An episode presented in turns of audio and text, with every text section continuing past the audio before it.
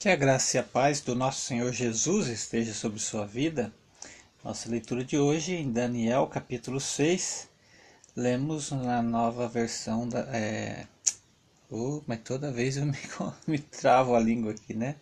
Na nova tradução, na versão, nova tradução da linguagem de hoje. Tá bom? NTDL. É, capítulo muito conhecido, todos, todo mundo conhece na né, história de Daniel na cova dos leões, mas vamos ver os detalhes aqui que a gente sempre passa por cima, né? E se esquece de grandes valores eternos, né? Que são a letra, né? Desse código, né? Que se transforma em mensagem para nós em nosso idioma. Então vamos lá. O Dário, ou rei Dário, não tem acento, resolveu Olha só. O rei resolve dividir o país em 120 províncias por 120 homens para governá-las. A fim de que tudo corresse bem e não houvesse prejuízo, o rei nomeou três ministros para controlarem os 120 governadores. Um desses ministros era Daniel, e ele mostrou logo que era mais competente que os outros ministros e governadores. Ele tinha tanta capacidade que o rei pensou em colocá-lo como mais alta autoridade do reino. Aí os outros ministros e gover os governadores procuraram achar um motivo para acusar Daniel de ser mau administrador, mas não encontraram. Daniel era honesto e direito, e ninguém podia acusá-lo de ter feito qualquer coisa aos outros encontraremos motivo para acusar Daniel. A não e então foram todos juntos falar com o rei e disseram que o rei Dario viva para sempre. Todos nós que ocupamos posições de autoridade no reino, isso é, os ministros, os governadores, os prefeitos e as autoridades, nos reunimos e concordamos em pedir ao Senhor que dê uma ordem que não poderá ser desobedecida. Ordene que durante trinta dias todos façam seus pedidos somente ao Senhor. Se durante esse tempo alguém fizer um pedido a qualquer Deus ou qualquer outro homem, essa pessoa será jogada na cova dos leões. Portanto, ó rei, dê a ordem e assine, a fim de que não possa ser anulada, de acordo com os persas essa ordem não poderá ser anulada. O rei concordou, assinou a ordem publicada. Quando Daniel soube que o rei tinha assinado a ordem, voltou para casa. No andar de cima havia um quarto com janelas que davam para Jerusalém. Daniel abriu as janelas, ajoelhou-se e orou, dando graças ao seu Deus. Ele costumava fazer isso três vezes por dia. Os inimigos de Daniel foram juntos até a casa dele e o encontraram orando ao seu Deus. E então foram procurar o rei da ordem.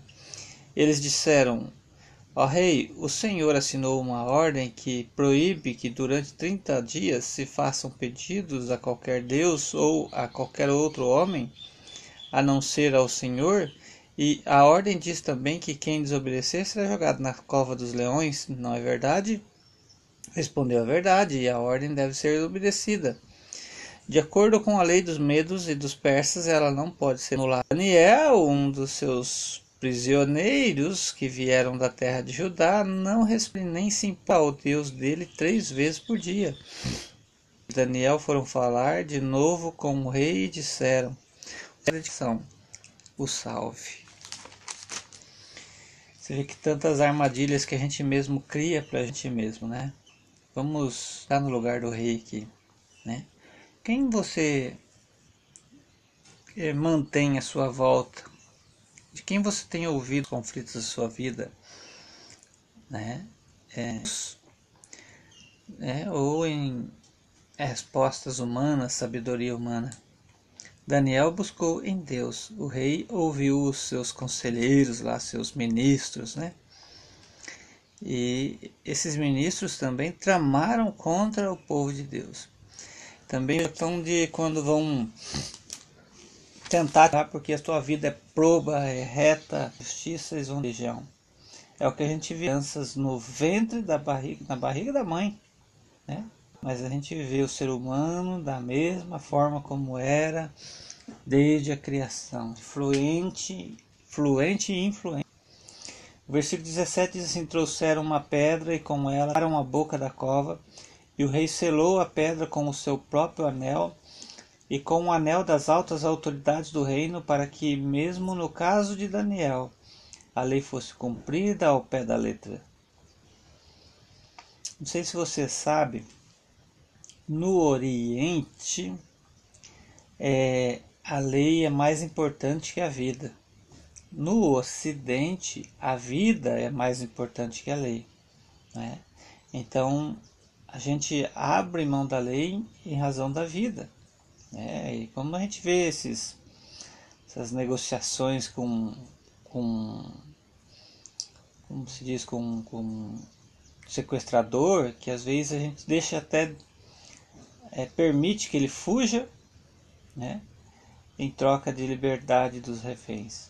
Né? Por quê? Porque a vida é mais importante. E o versículo 18 então: O rei voltou para o palácio, mas não comeu nada e nem se divertiu como de costume, e naquela noite não pôde dormir. De manhã cedinho ele se levantou e foi depressa até a cova dos leões, e ali, com voz muito triste, ele disse: Daniel, servo do Deus vivo, será que seu Deus, a quem você serve com tanta dedicação, conseguiu salvá-lo dos leões? Você tem dúvida né, que o me ocorre salvar de qualquer armadilha feita pelo inimigo? Você tem dúvida? Né? E a sua fé está baseada em quê? Versículo 21, Daniel respondeu que o rei viva para sempre. O meu Deus mandou o seu anjo, e este fechou a boca dos leões para que não me ferissem, pois Deus sabe que não fiz nada contra ele. E também não cometi nenhum crime contra o Senhor. Não adianta jogar o homem de Deus na fornalha ardente, na cova dos leões famintos. Não adianta.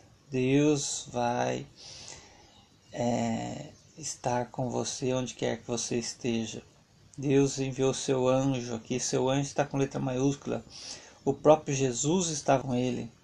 O Espírito de Deus estava ali com eles. O próprio Deus estava ali com ele. Versículo 23. O rei, muito alegre, mandou que tirassem Daniel da cova. Assim ele foi tirado e viram que nenhum mal havia acontecido com ele, pois havia confiado em Deus. É, às vezes tem uma brincadeira que a gente faz, né? Como você está se sentindo diante dessa situação? Ah, como um leãozinho na cova dos Daniéis. Inverte aqui, né? faz o trocadilho de palavra. Né? Os leões foram amansados, vamos sei lá assim, né? Ferir Daniel ali. Versículo 24. Em seguida, o rei mandou que trouxessem os homens que tinham acusado Daniel, todos eles. Veja só, 119 ministros, governadores, né? e alguns ministros, né? porque tinha mais três ministros. Todos eles junto com as suas mulheres e seus filhos e foram jogados na cova. E antes mesmo de chegarem ao fundo, os leões os atacaram e os despedaçaram. Imagina só, aqui tem uma informação grande aqui, hein? Hum, olha eu, você sabe que é, eu nunca pensei nessa coisa que todos os ministros, quer dizer, 120 governadores, 119, né? Daniel não foi, foi tirado de lá, e mais três ministros, né? Que acusaram. Mais as, as esposas, mais os filhos. Vamos, por, por baixo, que seja um filho médio cada um. Então, 240, é, peraí, 119, 120, 122. 244, é, 244, 366 pessoas. Então tinha muito leão lá na cova. Quando Daniel foi jogado, não era 5, 6 leões, né, como a gente vê nos filmes. Era muito leão. É, vamos, acho que era uns 500 leões, porque para pelo menos um para cada um tinha, né? nessa cova. Não era um. Como a gente olha para um chiqueirinho, um, um zoológico. Tinha pelo menos uns 500 leões lá para despedaçar todas essas pessoas antes que elas chegassem ao chão. Né? E veja o que Deus fez. E então o rei Dario escreveu uma carta para os povos de todas as nações, raças, línguas do mundo. A carta dizia o seguinte: Felicidade e paz, felicidade e paz a todos. Eu ordeno que todas as pessoas do meu reino respeitem vivo que vive nunca será destruído. O seu poder nunca terá fim. E ele socorre e salva. No céu e na terra ele faz milagres e maravilhas. Foi ele quem salvou Daniel, livrando-o das garras dos leões. E Daniel continuou a ser uma autoridade no governo durante o reinado de Dario e depois durante o reinado de Ciro e da Pérsia. E só três governos diferentes. Que Deus abençoe sua vida com esta leitura em nome de Jesus.